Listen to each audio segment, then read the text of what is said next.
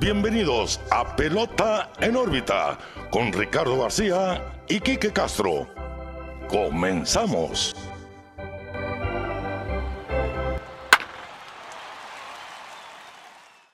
Hola, ¿qué tal amigos? Bienvenidos a un nuevo episodio de Pelota en órbita. Los saluda como siempre Ricardo García y también como siempre estoy muy bien acompañado de mi amigo y su amigo Quique Castro. Quique, ¿qué onda? ¿Cómo estás? Muy bien, Ricardo. Pelota en órbita 8-9. Ya, ya. Sí, vienen 8-9. Los 90 Los no, vamos a poner 90s la otra semana.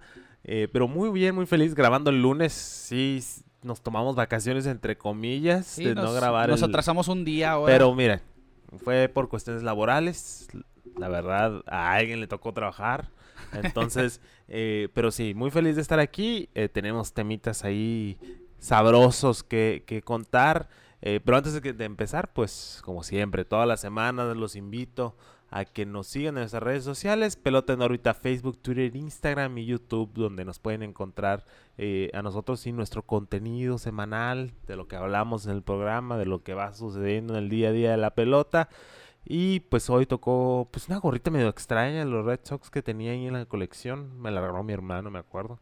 Eh, con la B, Plateada, ¿no? chiquita. No, no es plateada, es, Es blanca. Es blanca, pero Es- pues ah, tiene ok, sus añitos. Es blanco percudido. Sí, sí, ya tiene más de 10 años esta gorra. Entonces, sí, por allá del 2010, 2011 me la regalaron.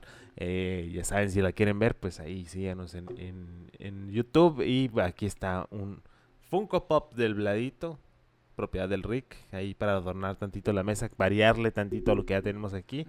Y Igual. aparte porque hizo mérito en la semana. Ah, no, claro, ya- la película ya empezó, pero bueno, ahorita hablamos Sí, sí, de eso. sí. Eh, pero bueno, re- regresando al, al punto principal, pelota en órbita en todos lados, síganos, escúchenos, véanos, like, suscríbanse, campanita, todas esas cosas que dicen los youtubers.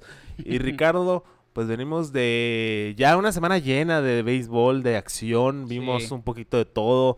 eh, Vimos polémica, vimos eh, historia también. Así es. Eh, ya se están marcando eh, historias de, los, de las metas que habíamos hablado, ¿no? Al principio de la temporada. Pero, pues, ¿con qué quieres empezar el día de hoy? Pues fíjate, Kiki, como dices, una semana completa ya. La primera semana completa de béisbol de las grandes ligas, casi todos los equipos con 10 juegos ya participados. Vimos, ¿cómo es controversia? Vimos historia, vimos un poquito de todo en, esta, en estos primeros 7 días eh, con béisbol, cada uno de ellos.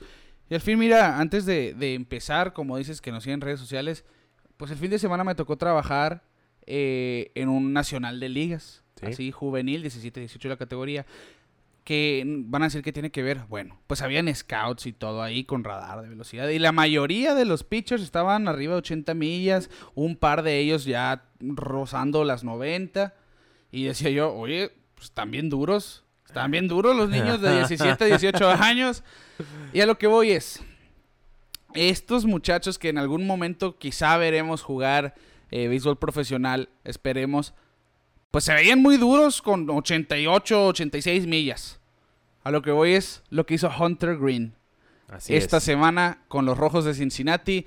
Este joven que es uno de los prospectos más esperados de las grandes ligas, de los favoritos de los Rojos de Cincinnati, que antes de ser mayor de edad, precisamente en esta categoría 17-18 aproximadamente, ya estaba rozando con las 100 millas. Y no fue coincidencia que ahora hace historia en contra de los Dodgers de Los Ángeles en su propia casa, que es la casa de Hunter Green, porque él es de Los Ángeles, él es californiano, que hace historia, Kike. Se esperaba que fuera un lanzamisiles, que fuera esos lanzallamas, que realmente iba a depender de una recta. El próximo Nolan Ryan y demás es zurdo, cabe mencionar, aparte. Y pues hizo historia ya en su segunda apertura de grandes ligas porque se convirtió en el pitcher con más lanzamientos de 100 millas o más lanzados en un mismo partido. 39 picheos que iban a 100 millas o más. O más, énfasis el o más. Yo Sí, creo sí, que sí, ahí sí. es donde más te sorprende. y que es que lo platiqué una vez con unas amistades, vaya, esas bolitas que existen, ¿no? Donde platicas de puro béisbol, igual Sí, con- sí, sí. donde nos conocimos. eh, que ahora, pues ya es como un estándar, ¿no? Que te tiren 100 millas, aunque sea 5 o 10 lanzamientos por juego, menos o más, pero las 100 millas ya es como que algo normal, ¿no? Yo me acuerdo cuando veías a Randy Johnson tirando 100 millas y decías, wow, igual cuando recién subió Arolis Chapman, pues sí, sí. era el misil cubano porque no te la bajaba de 100 y vámonos, y ahora pues lo vemos más seguido, lo vemos más común. Que, que no deja de ser algo, pues Ah, no, claro. Siempre se ha dicho como que 90 es la cifra anhelada del beisbolista porque ya es velocidad profesional, vaya. Pero sí, como dices, cuando Randy Johnson lo hacía era uno de los tres que lo hacían en ese entonces, quizá. Ahora Hunter Green es uno de los 35, por decir. Siento que dije una cifra muy bajita con 35. Sí, sí, es que mira, de lo de X cantidad, ya es más de un puño de, jugadores. o sea, ya es algo más común, pero aquí lo, lo, que lo destaca Hunter Green, en primera que es novato, la edad que tiene, 22 años, y que viene desde este, la constancia, ¿no? 39 picheos de 100 millas o más. Yo creo que eh, eso es, porque 39 picheos, ¿qué son? ¿Cuatro entradas? Bien lanzadas. Bien lanzadas, económicas. baratitas. O sea, es mucho. Más en una era donde un, abridor no te dura las 5. Entonces estamos hablando que te puede tirar el, eh, una salida de calidad, por decirlo de cierta manera, De, de, un pitcher de élite con puras de 100 millas. Donde la mitad de sus lanzamientos iban a ir a 100 millas, ¿no? Sí. Y Enfrentó un lineup de los Dodgers bastante cargado, que probablemente es el mejor lineup del béisbol en la actualidad. Que estamos viendo el partido para todo Sí, por cierto, estamos sintonizando el partido de hoy lunes que estamos grabando porque Clayton Kershaw tiene una cita con la historia, más adelante lo vamos a ver. Sí. Hunter Green, para empezar, ridiculizó a Freddie Freeman, que es mucho decir. Le enseñó rectas de 99, 101 y 102 millas y... Se defendió, sí. pero no, la batalla estaba ganada. Y, es que realmente está, es muy grosero el repertorio de Hunter Green. Sabes que tiene una recta de 100 millas y además tiene ese slider y un cambio, en fin, no es coincidencia que vamos a estar viendo a este hombre, a este jovencito de 22 años, entrar a la agenda de temas no solo de pelota en órbita, sino de el béisbol y de las grandes ligas en general, ¿no? Sí, sí, porque mira, el talento joven es el que queremos ver. Y más en un equipo de Cincinnati que está en reconstrucción masiva, vimos cómo vendieron a todos sus jugadores, entre ellos pues el que era su mejor abridor en, en, en Sonny Gray en su momento, o sea, igual Bauer se fue de ahí, tenían un buen equipo, lo deshicieron por completo, y pues buena oportunidad para Green para desarrollarse en la gran carpa y pues qué excelente carta de presentación, ¿no? Y no fue todo, no, no solo fue eso, ¿eh? De los 100 lanzamientos, los 39 lanzamientos a 100 millas, tuvo también, Quique, la mayor cantidad de lanzamientos para un abridor de 101 millas o más. Fueron 13 lanzamientos de 101 millas y además la mayor cantidad para un abridor de ponches con picheos de 101 millas con dos. Jacob de Grom y Justin Verlander son los únicos que habían tenido dos ponches con una recta de 101 millas o más. Y ya saben quiénes son. Sí, son, son, dos probables. Bueno, por lo menos en Verlander ya sabemos que es alguien que va a ser Salón de la Fama. De Grom, si las lesiones se lo permiten, también. Ya está en esa conversación. Y es que, pues parece algo qué poquitos, dos ponches de 101 millas por hora. Pero es que estar tirando 101 millas por hora es porque realmente están haciendo todo su esfuerzo para tirar lo más duro tener un buen control exacto, a 101 millas. O sea, igual te la pueden tirar, pero te la van a tirar por fuera, ¿no? O sea, e, eso es lo admirable más que nada. Porque igual te pueden tirar 100, 101, 102, pero te la pueden tirar para el monte, ¿no? Porque, como dices, es el mayor esfuerzo del, del pitcher. Pero Green, pues se ve de un físico, pues. Sí, sí, sí, realmente está en forma. Grande, largo, así, larguchón, que, que, parece fácil, ¿no? Lo que hace y, me da gusto. En este momento, Freddie Freeman acaba de pegar home run contra Atlanta. y sí, vamos a estar un poco distraídos porque tenemos el juego de Dodgers Atlanta, un, atractivo. Eh, eh, eh, es algo, una de las características de la pared. Tenemos mi tele aquí enfrente. Sí, hay una televisión enfrente que nos va a tener un poquito entretenidos. Así que, bueno, parte del show.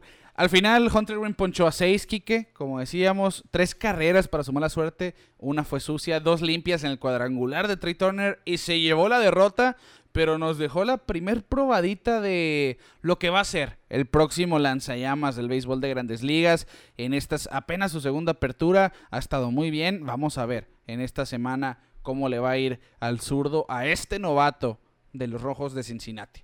Y bien, estamos viendo el juego de los Dodgers porque Clayton Kershaw, decíamos, está con una cita de la historia. Vamos a empezar por ahí. De. Sí. Clayton Kershaw, Kike, está a 14 ponches de romper el récord de Don Sutton para la mayor cantidad de cualquier Dodger en la historia. Son los ponches de Don Sutton, 2.696. Kershaw, empezando este juego, tiene 2.683. 2.696 los de Sutton, así que en 16 años, este siendo el año número 15 de Kershaw, podría romper el récord en un año menos y además extenderlo, ¿no? Así que por eso estamos sintonizando a Clayton Kershaw, que ya sabemos que es uno de los mejores pitchers de la historia, sin duda es top 3 de los últimos 10, 20 años, si quieren, MVP, par de Cy Youngs, increíble y sigue acumulando hazañas este zurdo de los Dodgers, que Sí. Y también sigue acumulando controversias. Controversia, sí. Déjame nomás. Estoy checando aquí el numerito de, de Kershaw. Ajá. Al momento no lleva. No lleva. Ni un ah, no, un ponche. Un Un ponche. Estamos A apenas 13 empezando. ponches entonces. Empezando el partido, primera entrada. Sí, mira, hubo controversia con Clayton Kershaw. Igual quiero que me des tu opinión. Eh, Dave Roberts es sabido que es uno de los managers más criticados del béisbol. Porque uno tiene a su mando el mejor equipo de los últimos cinco años. o Sí, seis los- años. Por no decir 10. Por no decir 10. Ajá. O bueno, vamos a ponerle 10 Sí, sí, en la Liga. Nacional. El mejor equipo, sí o sí. O sea, ha sido muy constante el equipo de Dodgers. Pues apenas el año pasado se llevaron su primera derrota divisional. Em, y pues, como decimos, ¿no? O sea, ese tipo de equipos tienen que ganar sí o sí. Y Dave Roberts eh, se ve como que no le gusta ganar o, o tiene indicaciones de gerencia, no sé qué está pasando, porque un saludo a mis amigos los Valenzuela, Rolando en particular, porque fue una plática que tuve con él. Es, de, sí, es de mis amigos Doyer a morir. eh, y tenemos varias pláticas al respecto. Y lo que me dice es que no hay bronca que, que, que, que cometa errores, ¿no? O sea, pasa. Pero parece que Dave Roberts se esfuerza Que lo hace adrede. que lo hace adrede, que se esfuerza por cometer errores y no sé cómo clasificarlo si como un error, pero pues lo vimos en la apertura anterior de Clayton Kershaw que estaba perfecto, impecable. Sí. Lo sacan, eh, Dave Roberts toma la decisión de, de sacarlo en un partido que yo creo que pudo haber sido el de su vida. Siete entradas, 13 ponches perfectos, económico en picheos, Sí, tenía 80 exactos. 80 picheos, 80 picheos para tener 7 entradas y 13 ponches, Mucha, mucha posibilidad. ¿no? posibilidades enormes. Quiero que me des tu opinión, Ricardo, porque la verdad, eh, desde que sucedió, lo he estado analizando, he visto todas las, mm, las maneras. Sí, sí, sí, sí. ¿Cuál es tu opinión? Ahorita digo la mía, quiero saber la tuya. Yo estoy en un punto medio, realmente, porque obviamente todos queremos un juego perfecto. ¿Quién no quiere ver el, el número 24 de la historia? Desde el 2012 no tenemos uno, desde Félix Hernández. Sí. Así de fácil, ¿no? Sabemos que es la hazaña anhelada para cualquier pitcher y algo, y algo de lo más difícil en todo el deporte profesional. Ok, terminando esa- ese choro. 80 picheos en su primera apertura del año. Yo me quedo primero con la... De hecho, yo en el momento estaba... ¿Cómo lo sacas? No es un juego sin hit, es un perfecto. Es un perfecto. Es un perfecto. Y... Pero después veo la declaración de Clayton Kershaw Sí. en la, en la rueda de prensa es, bueno, yo culpo el cierre patronal y me culpo a mí de que no agarré una pelota en esos tres meses de cierre patronal, como dando por sentado que la temporada iba a empezar tarde y que el spring training estuvo recortado una semana y con lo, lo que tú quieras, pero recortado al final. Y en apenas su primera apertura del año, pues obviamente lo iban a controlar, lo iban a... Pues esa fue la razón, el control de picheos, ¿no? El que no lance de más y lo que usted quiera.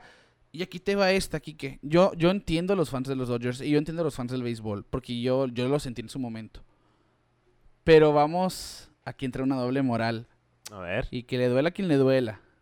Si por alguien se quejan, aparte de Dave Roberts, es precisamente por Clayton Kershaw. Sí, Porque no se puede mantener sano. exactamente. ¿Quieres mantener a Clayton Kershaw sano al final de la temporada? Quítale picheos al principio. Que de hecho es, es Eh, eh, parte ese de lo que sí. de lo que se habla, ¿no? Que Kershaw empieza muy bien, Ajá. empieza excelente, pero mientras va transcurriendo la temporada se va decayendo Siempre, sí, y sí, sí. tienen que cuidarlo. Eso sí, eso sí te la doy, pero es que ah, Y, y aunque se- yo sé que es una decisión súper difícil para Dave Roberts, que muy probablemente no es su decisión no. eh, directamente, así como dices tú, Kike, que lo están manejando desde arriba como ni modo, ¿no? Eh, va para afuera y, y por favor ahí te lo encargo, Dave, sácalo ya. Porque queremos... Y, y al final lo dijo, lo dijo, eh, lo dijeron los dos. Pues sí, todos queríamos ver historia y todo, pero al final estamos trabajando para algo más grande, que es ser campeones nuevamente. Sí, sí, el perfecto por el anillo, ¿no? Ajá. Pero es que sí, sí, sí tiene sentido y lo respeto totalmente, pero también le, le quitas ese, oh, ese extra a la, a la carrera de Clayton Sí, Kershaw. sí, sí. Yo creo que al final de cuentas, suceda lo que suceda, Kershaw ya es un salón de la fama y yo creo que un perfecto tumbaba más la puerta, ¿no? Y yo digo, tomo por ejemplo a Jo- Johan Santana. Sí, sí, sí. Tuvo un juego, fue perfecto sin hit Tuvo, con los Mets. Tuvo un sin hit. Tuvo un sin hit. Ajá. Creo que fue el primero en los Mets. Sí, fue el primero en la historia de los Mets. primero en la historia de los Por ahí Mets. del 2011, si no me Sí. equivoco. Después de eso, Johan Santana ya no volvió a tirar. Tuvo una lesión de hombro porque tiró Sí, sí, sí. como 120 picheos. O sea, fue un juego mal manejado. Ahí es todo lo, lo contrario. Ajá. Pero, ¿te acuerdas de Johan Santana? No por. Ah, es que ya no puedo tirar. Sino te acuerdas porque, hey, tiró el juego sin hit con los Mets. ¿Te y- acuerdas de sí, esa es que imagen de automáticamente gloria? entran a un al libro de historia. Sí. porque, Oye, eso fue un sin hit. Eso fue un Es- sin hit. Imagínate eh, un perfecto. Ahí te va la- el caso pues de, Dallan Bra- de Dallas Braden o de Philip Humber, que fueron pitchers Exactamente. don nadie y los estamos mencionando ahorita Y los conocemos. porque tiraron un juego perfecto, ¿no? O sea, eh, yo soy fiel seguidor de Dallas Braden. Sí, sí. está en los medios. Es buen analista de béisbol. Tiene podcast muy buenos. Se lo recomiendo. Baseball is Dead es el más nuevo que sacaron. Junto a Jared Carabis. Y ahí se maneja en inglés. Recomendadísimo. Eh, pero vol- volviendo al caso de Kershaw. Es que yo veo la- la- el papelito y me enojo. Son siete entradas. En una era del béisbol donde el, el pitcher te aguanta hasta cinco. Sí, o sí. le permiten hasta cinco. si tiró seis, tiró mucho, ¿no? Sí. 13 ponches. No tenía base por bola. Sol- sí. Estaba bajo control. O sea, lo veo y digo, le quitaste la oportunidad a... Deja tú a tu as, porque ya no es el as de los Dodgers de Los Ángeles. Ya sus- su, su destello se está pagando. Respetable, tiene 15 años en la liga. Sí. Ha dominado mucho tiempo. Se comprende que ya está en sus últimos años. Y, o quién sabe por qué no está tan viejo. Pero yo digo, le quitaste la oportunidad de que si esta es su última temporada con Dodgers o incluso de béisbol, despedirse con una hazaña tremenda, independientemente de lo que suceda en la temporada de Dodgers. Porque imagínate, si no pasan a playoff los Dodgers, si no pasa Clayton Kershaw de la mitad de la temporada sin lesión, o sea, ya viendo todas las variables, ¿no? E igual como, como, como franquicia, dices, no, pues protejo a mi jugador porque pues es mi inversión, pero oye, te ganas un, el día de Kershaw por los próximos 100 años porque todos se van a acordar del día de que Kershaw tiró un juego perfecto, me Sí. O sea, no te digo que Kershaw ya se va a desvanecer en el aire, eh, en la vida de los Dodgers, porque no, es un histórico ya, eh, pero siento que sí le quitaron de las manos una de las metas más difíciles en el deporte en general, Sí. porque obviamente, y si no saben que es un juego perfecto, no sé qué están haciendo en pelota ahorita, pero pues el- ah, ahí les va la la explicación. express. explicación rápida. Un juego perfecto es que de los 27 bateadores que enfrentas, los 27 sean out consecutivamente. O sea, Así es. nadie pisó primero. Ni hit, No ni, hit, ni base por bola, ni base ni por bola, error. nada. Ni ponche corrido. Y si hay un equipo donde te van a apoyar defensivamente para un, un juego perfecto, son los Dodgers de Los Ángeles. con qué. Entonces, hay muchos factores, por eso es un tema que se ha hablado toda la semana. Yo creo que yo tenía ganas de platicarlo contigo, pues para ver. Sí, ya- estamos tarde quizá perspectivas. nosotros, pero sigue siendo algo que, que se quiere escuchar, ¿no? Sí, sí, sí. y, sí. y Quique, pues es que sí, no, no soy fan, pero lo entiendo, ¿no? Sí. A- al final así nos quedamos, porque siento que, que tú también estás en esa situación, ¿no? Sí, sí me Entendemos siento- el por qué. Ojalá lo hubiera tirado, ojalá se lo hubieran permitido. Yo me voy más por el lo hubieras dejado. Sí me voy Sí, más por total- lo hubieras dejado. Porque Kershaw ahorita yo lo siento que está en un redemption tour, como se- o sea, como lo quieras decir, o sea, de, de redimir su carrera entre comillas, Sí, de volver al estatus que tenía como un pitcher dominante. un super as. Porque ya no es el as de los Dodgers. Sigue, te, eh, tiró bueno. casi una semana después de que la temporada empezó. O sea, ya, ya no es el as de los Dodgers, punto. Porque está Walker Buehler. Porque está Walker y- y voy a abrir ese paréntesis. Es que yo siento que Clayton Kershaw está pasando por un efecto Mandela durísimo. De que la gente cree que ya no es bueno Clayton No, Kershaw. no, no, y aquí no. lo hemos platicado tú y yo. Sí, o sea, sí, sí, sí. antes de aclarando eso, ¿eh? de que Clayton Kershaw sigue siendo bueno. Y sigue siendo un as, no nos confundamos. Lo que pasa que ya no es el número uno en los Dodgers. Es, así lo vamos a expresar mejor. Está en ese momento de transición que hablamos muchas veces de, de pitchers. Ajá. De, de- de ser súper dominantes con velocidad, con todo lo que quieras. Desde ser un...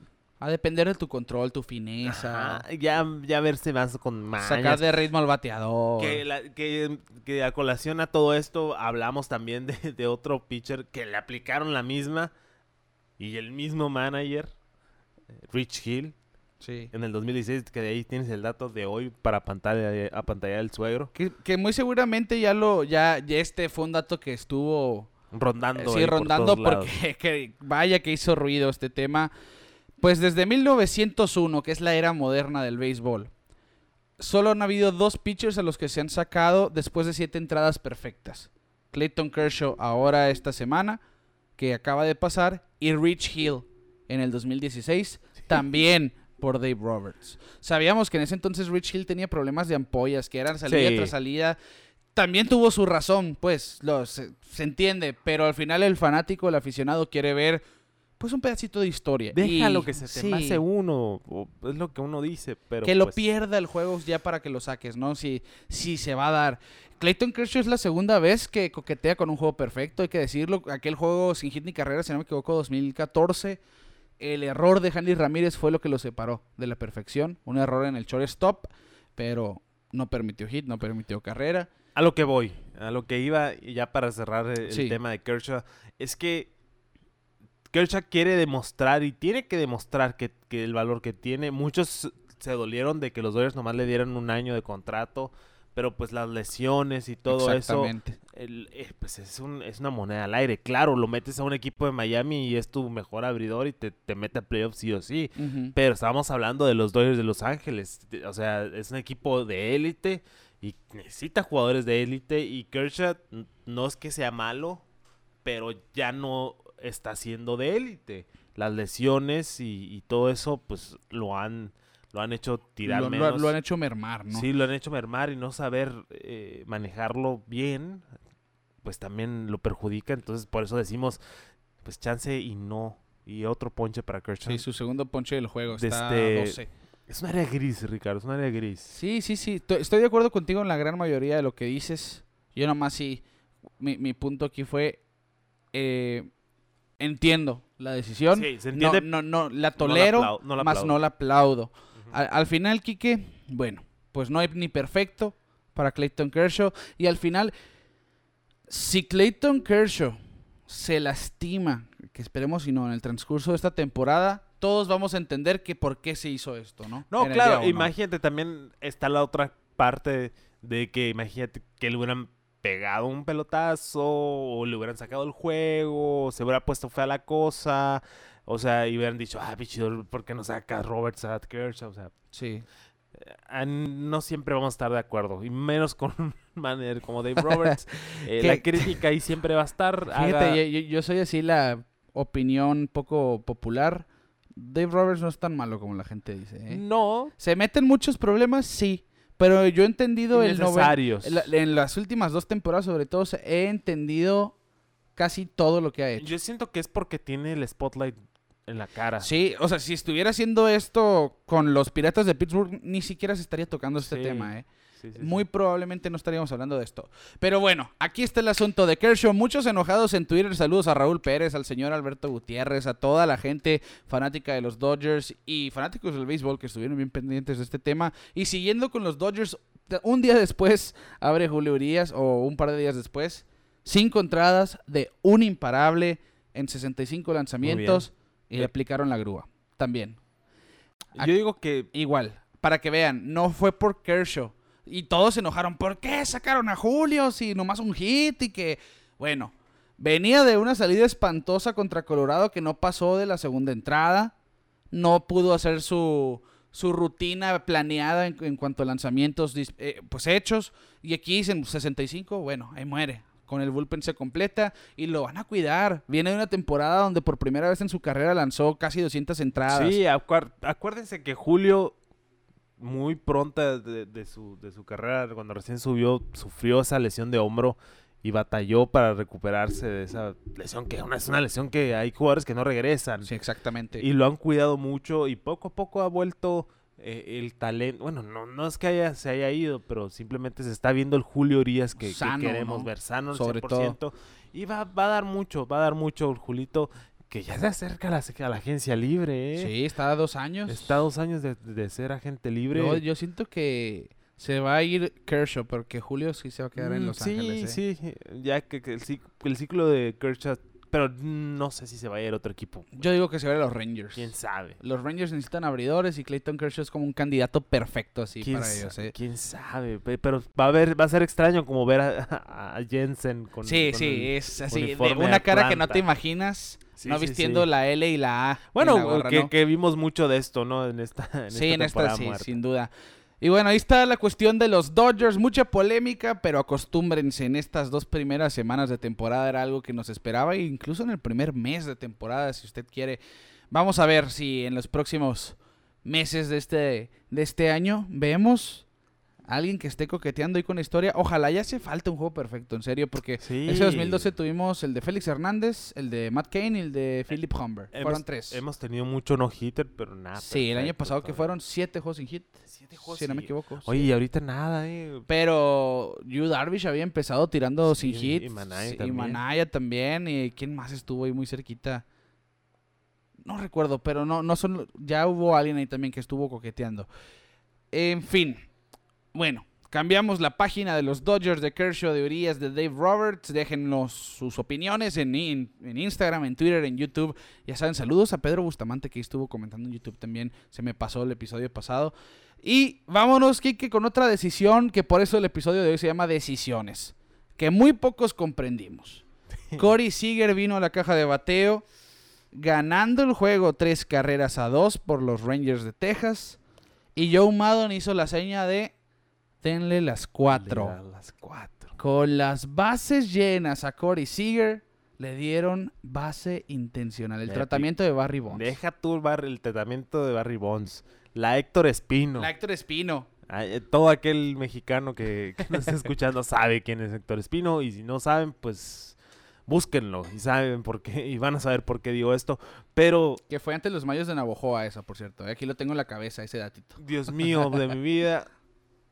Es que es Joe Maddon. ¿Qué quieres esperar también? O sea, si hay alguien que le gusta hacer cosas extrañas en el béisbol, es Joe Maddon. La verdad, Sí. eh, se sabe que toma ese tipo de decisiones medio extrañas y le funciona. Ese es el problema, que le funciona. Le funcionó en este juego porque lo ganaron. Ahorita me dijiste, señor, Sí. no lo había ganado. Lo terminó ganando, pero la realidad de las cosas es que esa entrada fue, pues, no lo que esperaban, porque entra a la carrera con la intencional de Seager, después Mitch Garver con un elevado sacrificio, y luego hubo un Balk también que trajo carrera. En fin, no, realmente en, en el momento no le sirvió. A lo mejor Corey Seager hubiera pegado Grand Slam. A lo mejor. A lo mejor, pero es que también, mira, y no te estoy diciendo que Corey Seager sea malo, pero Pienso igual que tú, ya sé para dónde vas y estoy igual que tú. tampoco es el... el- ¿No es Barry Bonds? No, es Barry Bonds, deja tu Barry Bonds. Oye, no es- ¿Quién no- es el, el- no, no es No es Trout, no es Otani, no es Bladito. Ajá, no es Bladito, no, o sea, hit- no te estoy diciendo que es malo Seager, que te puede pegar en slam, te puede pegar en slam, pero Iba de dos nada en ese juego. No había pegado hit todavía en ese que partido. mira que las probabilidades dicen que ahí Sí, pudo haber hecho un contacto, pero como dices, al final de cuentas, lo peor que pudo haber pasado, te pega un hit de dos carreras y ya tienes oportunidad de un doble play o lo que tú quieras, no sé, o sea, Y sobre todo que era la cuarta entrada apenas.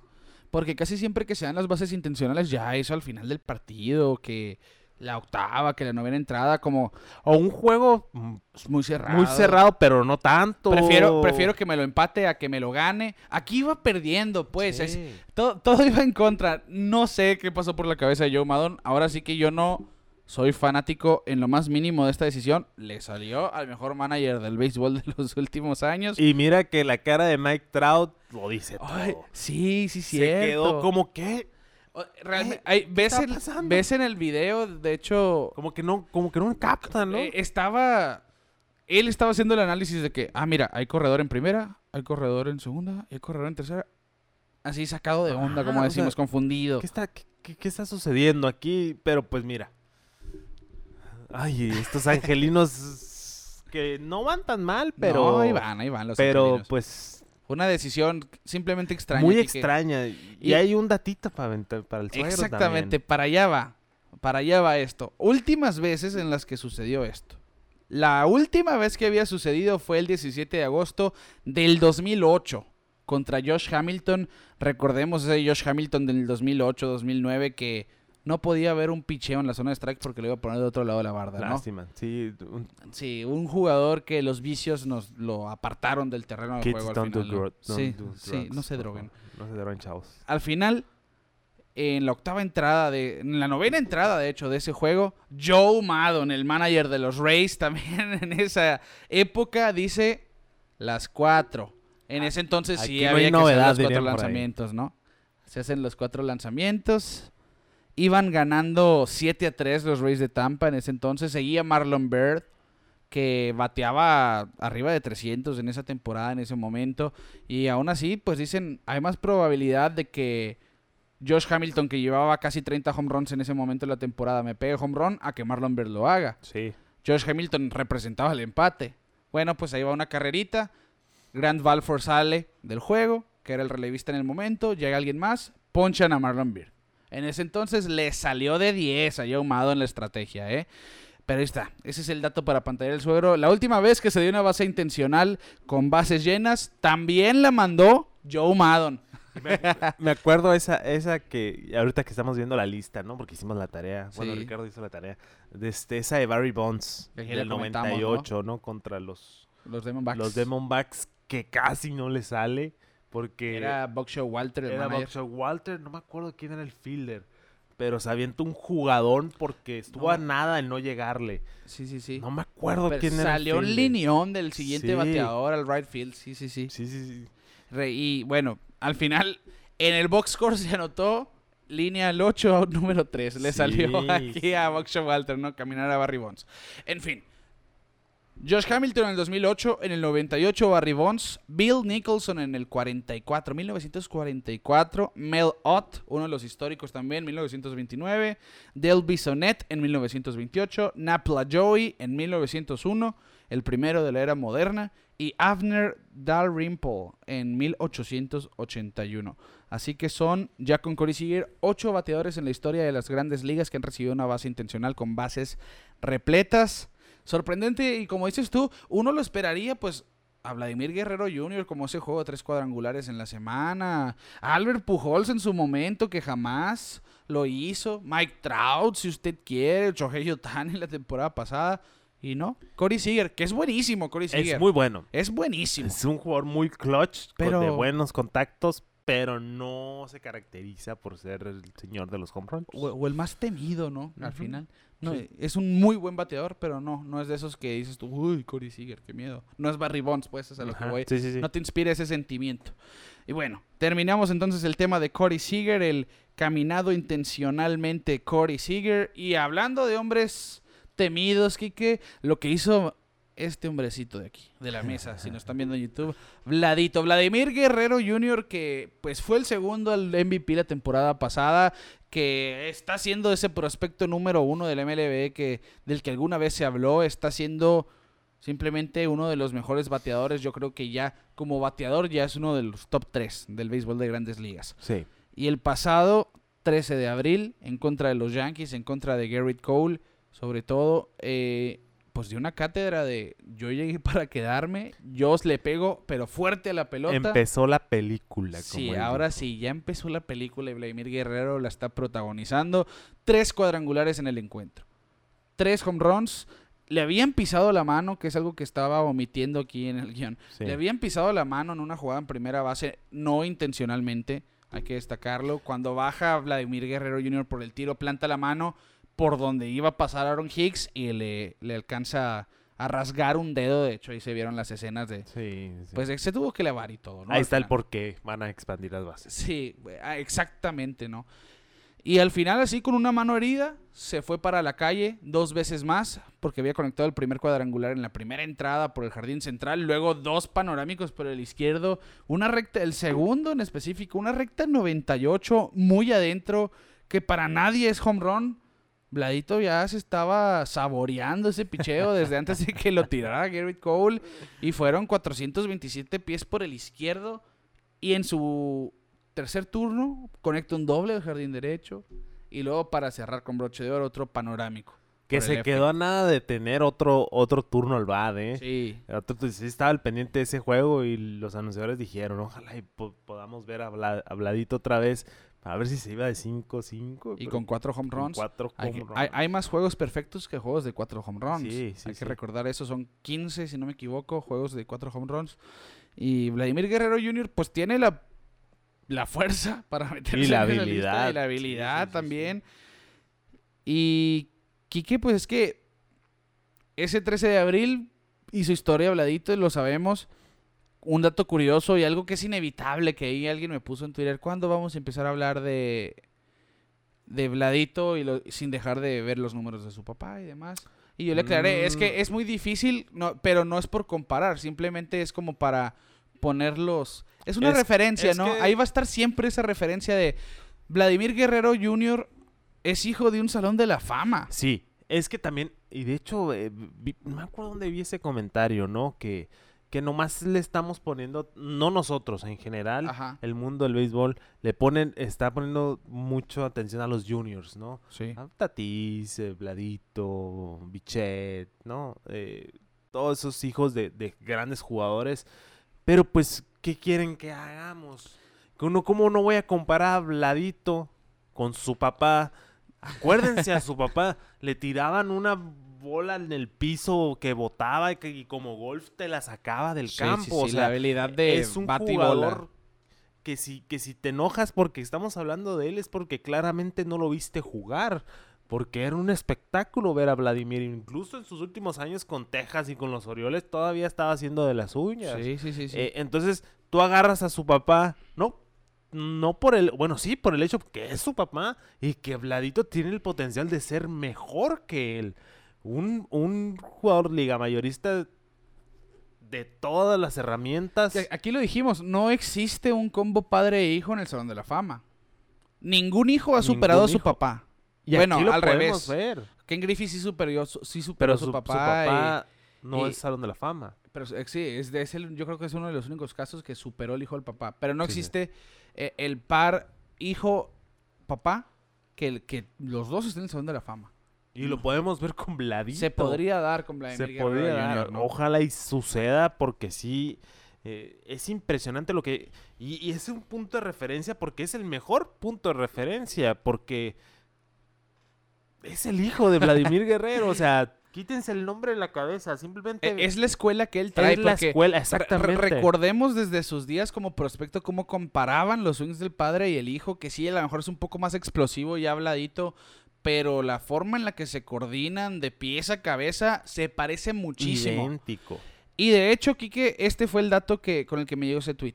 Vladimir Guerrero Jr. en sus primeros 350 juegos produjo 221 por- eh, carreras. Vladimir Guerrero Papá, en sus primeros 350 juegos, produjo 221 carreras. La misma cantidad. Un saludo a nuestro amigo Rafa porque le encantan esos datos. Pero es que sí, eh, imagínate, tomamos de muestra a su padre, Salón de la Fama, Vladito Salón de la Fama. No lo voy a decir porque pues no lo quiero salar, pero pues si nos vamos a esa tendencia, Pues sí, a, a mí no me gusta decir el comparar, no, que en ese entonces Vladimir Guerrero Papá ya había pegado tantos. Eso no lo, nosotros por lo menos no lo vamos a hacer. Que se que vaya habrá quien lo haga y que diga, no, pues el papá en aquel entonces. Bueno, es otro, es es otro otra era de béisbol. A lo que vamos nosotros es en que ver estas coincidencias, ver los números de Vladimir papá y Vladimir hijo en, en ciertos periodos de tiempo son muy similares. Y salen esas estadísticas que en los primeros dos años de papá y los, y los, los primeros del hijo, y ves números muy, pero muy parecidos. Es a lo que vamos, realmente no es por la cuestión de, de comparar quién es mejor que quién, ¿no? Nunca, le- yo, por lo menos yo, no le voy a dar por ahí. Simplemente es como que, qué padre, qué cool está esa, ese dato. Sí. Como lo de Prince Fielder que vemos ahí. Prince Fielder se retiró por lesiones Ay, sí. y terminó con la misma cantidad de home runs que su papá, que Cecil Fielder. Y le queda, bueno, si se hubiera quedado unos años más, quién sabe, chance y todavía esté jugando ahorita Prince No, Fielder. muy probablemente tenía 32 años eh, cuando, cuando se tiene que retirar. 319 cuadrangulares conectó eh, Prince Fielder en lo que fueron 12 años de carrera. Una lesión del cuello fue lo sí, que tenía, de ¿no? cervical. Ajá. Y Cecil Fielder en 13 años de carrera jugó un año más que su hijo. 319 cuadrangulares también. Ahí está. Otro datito de, de pelota en órbita para ustedes. Así que nomás gocen los datos que les arrojamos porque para eso son. Sí, realmente. y es lo que nos gusta también, ese tipo de, de- de información así medio... Interesante, ¿no? Interesante, Son curiosidades al final. So- son cosas curiosas, son coincidencias. Y bueno, cerrando ese paréntesis enorme, Vladimir Guerrero Jr., pues el 13 de abril conectó tres cuadrangulares, un doble, se fue 4-4 y fue el jugador número uno en la historia de grandes ligas, el más joven, mejor dicho, el pelotero más joven en la historia del béisbol de las mayores, que se va de 4-4 y que esos cuatro hits, tres sean cuadrangulares y que los cuatro sean extra bases. Así que el jugador más joven en hacer esta hazaña. Histórico, Blade. Y un día después se ponchó cuatro veces. Ah, bueno, pero pues eh, esa es, esa es la dualidad del Sí, béisbol, ¿no? exactamente. Un día te vas de 4-4, al otro día no te pega ni el sol. Exacto. Exactamente. Y fue el primero en la historia que lo hace también. Así que histórico. Doble. Doble historia. Doble historia de, las dos, de los dos lados de la moneda. Pero la pelota es redonda al final, ¿no? Y quién, bueno, a mí sí me ha pasado poncharme cuatro veces. Si lo digo con orgullo, no me A mí no. interesa. Domingo a las nueve de la mañana, ¿quién no se poncha cuatro veces aquí bajo el sol de Hermosillo? Y bueno, ahí está entonces la información de Vladimir Guerrero Jr., de Vladito, el pues que va de líder de cuadrangulares de momento en la primera semana completa de béisbol de grandes ligas y porque estamos en pelota en órbita y no se podía pasar un episodio sin platicar de Chohei Otani Kike Show, show, el show, show, show, show, show. que había empezado muy lento la temporada, incluso ahí les compartimos en Sí. Twitter cuando vimos a, a Otani dándole RCP a su bat, re- tratando de revivirlo porque empezó bateando como de 140 en los primeros juegos. Bueno, pues no tuvo cuadrangular ni producido en los primeros siete juegos de la temporada. Ya, des cuatro después, en este momento tiene tres cuadrangulares y siete producidas. Otani ya está enrolándose por ahí. Y el sábado pasado la sacó y además se robó una base, llegando a su sexto juego en que hace esto: un cuadrangular y un robo de base.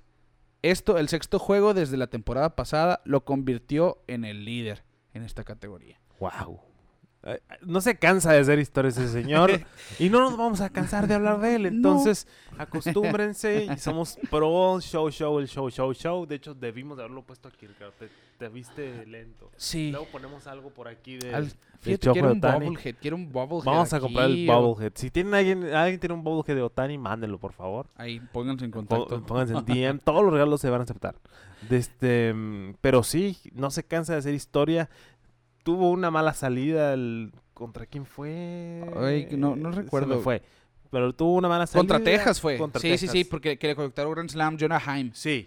empezando el juego, ¿no? Creo que fue la segunda entrada, creo no, que no sí. recuerdo bien. Estuvo muy descontrolado ese día. Pero, pues, no- empezando no, puede ser perfecto. Sí, Hay sí, que sí. tomar mucho en cuenta, ¿no? Ya saliéndonos un poquito de, de- de temas en específico, Ajá. hay que tomar mucho en cuenta que tuvieron un sprint training muy corto los jugadores.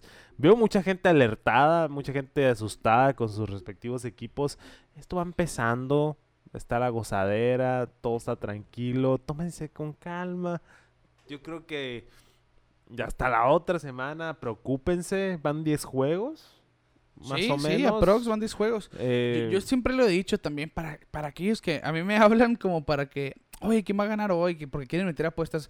Para empezar, todos yo, muy malos para predecir. yo no soy tipster, les digo. O sea, yo, yo juego con lo, con lo que sé que y tal. Yo no soy ti- puedo. Y luego esto es béisbol. Sí, Pues pueden, pueden jugar los naranjeros en contra de los Yankees y van a ganar los naranjeros, por puede, ejemplo. puede pasar. Puede suceder, ¿no? puede pasar. Eh, a los Yankees, ah, no es cierto. No. Luego salen los Sí, sí, ardidas, sí. sí. Eh, sí, esa es a lo que voy, ¿no?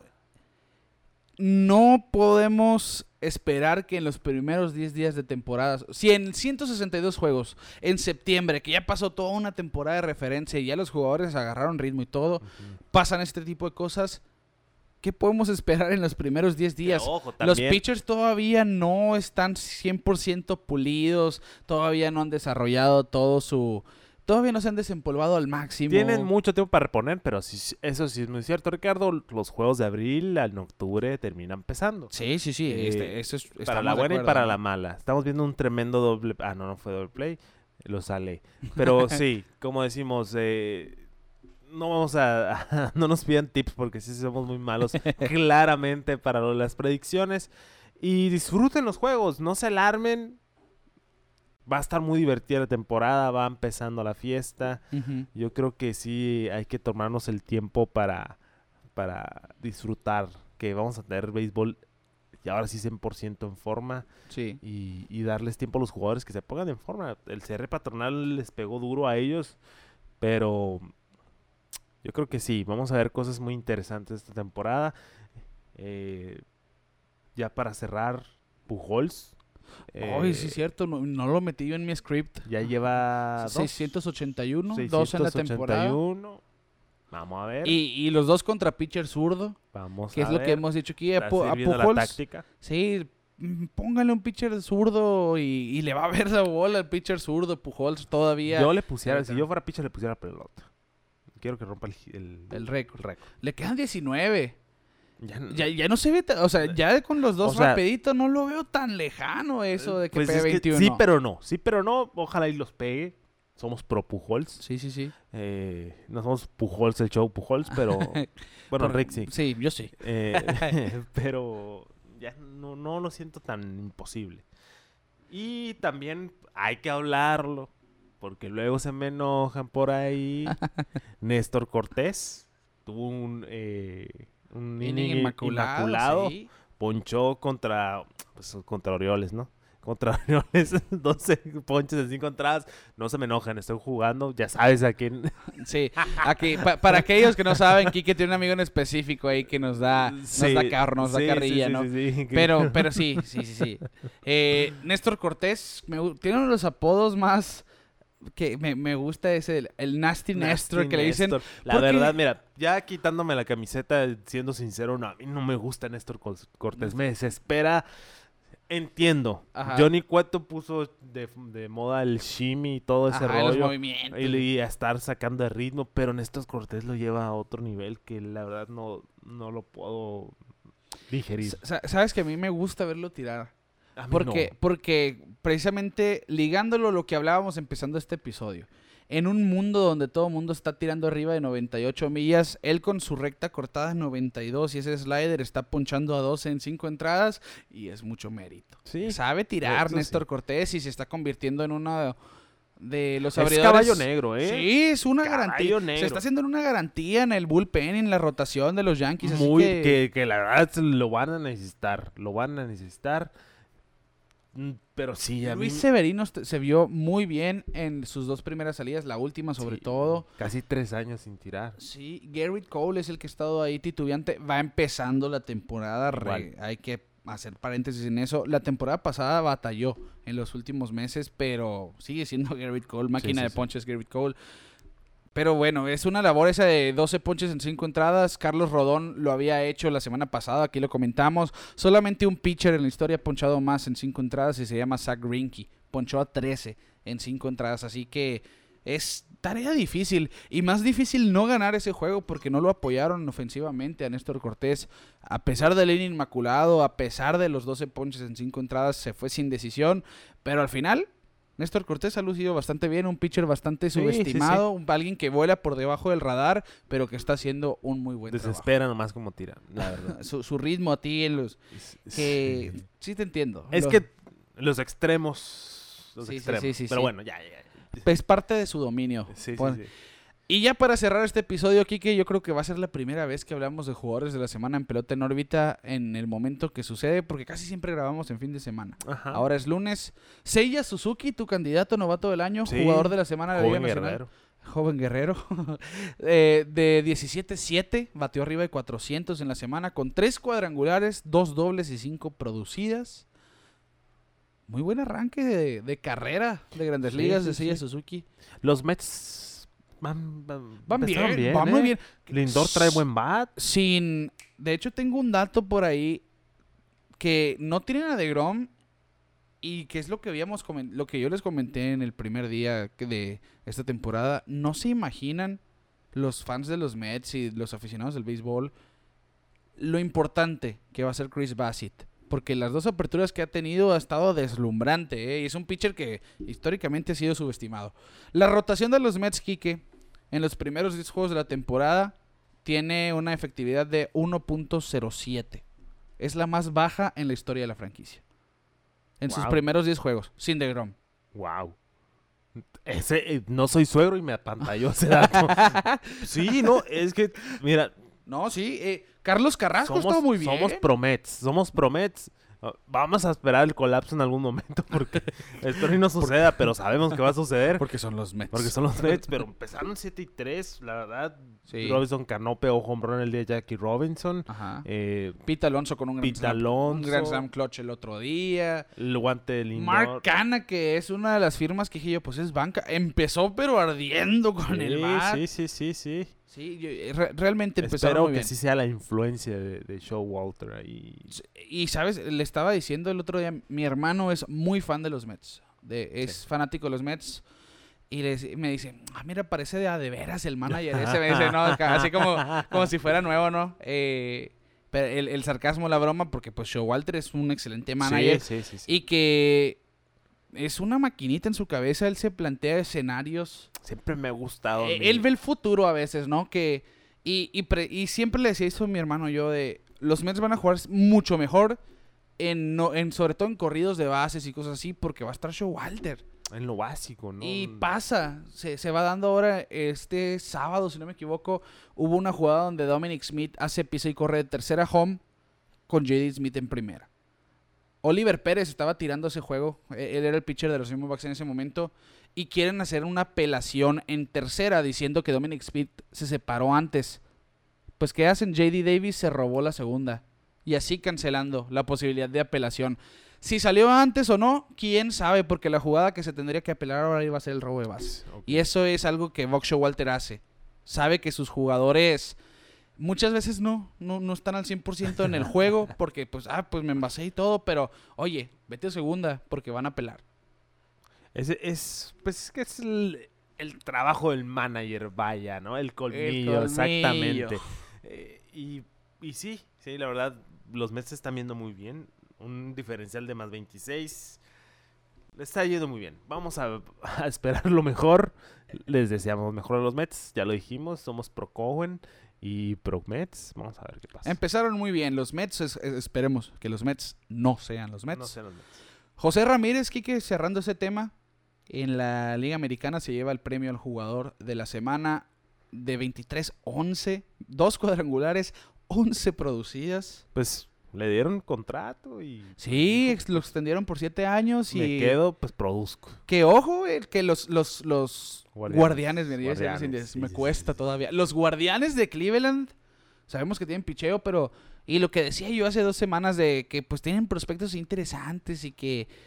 Pero que realmente nadie del que se esperaría mucho, Steven Kwan, este novato que empezó con todo. Y que Su jardinero. tuvo un récord, Sí, ¿no? pues en- estuvo escalando ahí, ¿no? Entre los récords. Tuvo una racha de 116 picheos sin fallar Sin- a la pelota. sí. Sí. Todo swing que hizo le dio la pelota. Y de hecho en el picheo 116 fue foul tip, que cuenta como swing para su mala suerte. Pero hasta cuando falló, le dio a la pelota. Sí. Y empezó muy bien Steven Kwan. Realmente han estado excelente. Pues esos jóvenes, porque también tienen a este Owen Miller, si no me equivoco, que se llama. Empezó bateando, pero duro también.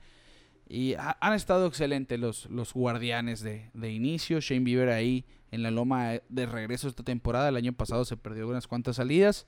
Pero al final, como decimos, van 10 días. No podemos esperar nada. Sí. Es verdad que las Hay que de estar al pendiente. puedes pero- escarbar un hoyo lo suficientemente grande para ya no salir después del primer mes, Sí. pero todavía no hay que prenderle focos rojos a nadie A nadie. si no te llamas Piratas de Pittsburgh. o, o los Baltimore Orioles. Sí, por ejemplo, ¿no? Bueno, Kike, yo creo que esto es todo, a a menos de que tengas algo que agregar. No, no, no. Todo, todo bien, todo en orden. eh, muy divertida esta semana. Vamos a esperar Sí. qué nos, qué nos viene para, para esta semana que viene en, en el béisbol. Cualquier sugerencia de temáticas, estamos abiertos. Algo que se nos pase, coméntenlo ahí en nuestras redes sociales. Los invito a que nos sigan en YouTube, insisto, déjenos sus comentarios. Suscríbanse. suscríbanse, todo eso que dicen los youtubers. y, y- y, pues voy a sacar al aire, ¿no? El otro día me mandaste eh, un screenshot de una persona que nos dio unos hashtags muy buenos. Ah, del buen Cuche Real. Vamos a hacer la dinámica, quien nos escuche y quien quiera, eh, suba su foto a Instagram, a su historia de Instagram, Ok, hashtag hoy tocó gorra de, y pues con su gorrita del día. muy bien. Y etiquétenos, ahí los vamos a publicar, a comentar y, y, pues vamos a estar al pendiente. Vamos a seguir creciendo como comunidad. Compártanos, síganos. Un saludo a todos los que siempre están al pendiente, a los que nos escuchan. Se les avisó que iba a haber par de Sí, sí, episodio. sí. Lo, lo que pasa es que mucha gente está más pendiente de Twitter que de Instagram y cuando entran a Instagram ya, ya expiró la historia, por ejemplo. Síganos Sí. en todos lados. Síganos en todos lados Sí, para que no les pase eso. Eh, en las historias les pusimos pues el pasado domingo. Nos vemos el martes. Nos, me fue imposible realmente eh, grabar Sí, sí, sí. eh, ahora domingo. Al buen, pues saludos al buen Cuche Jeb, al buen Cuche Real, que fue precisamente quien dices. Ahí está, el hashtag de hoy tocó gorra de Ajá. para que se unan a la dinámica si gustan. Alberto Gutiérrez que nos decía hoy lunes en la mañana, buenos días, ya es hora del café y me falta el episodio para Ah, acompañar. sí, sí. Ahí está, pues para el café del martes, Alberto, te mandamos un abrazo de todo Sí, hubo- corazón. Hubo, varias personas que hicieron el mismo comentario. Muchas gracias, ¿eh? No sabía que estaban tan al pendiente. Se agradece, se agradece y pues aquí está. Aquí Al- estamos abiertos a cualquier eh, posibilidad de temáticas. Todavía no empezamos con ningún tipo de perfiles ni nada de eso. Sí se nos ha solicitado porque pues está la temporada, todo lo que da. Tenemos el- agendas un poquito apretadas, pero si se puede metemos ahí entre semana Claro. algún perfil. Y para terminar con los saludos, Kiki, y cerrar el episodio, a Alex Fierros también pendiente de la transmisión, Daniel Martínez pendiente de, de los episodios, al buen Boston Mendoza como Sí, siempre, como siempre. y a cada uno de ustedes que nos acompaña semana con semana, sea lunes o sea martes, que estén aquí con nosotros, Quique Castro, un servidor, Ricardo García en Pelota en órbita. De esta manera termina el episodio, muchas gracias por estar con nosotros pues el béisbol de grandes ligas tomó decisiones bastante raras esta semana y nosotros nos vemos fuera de órbita.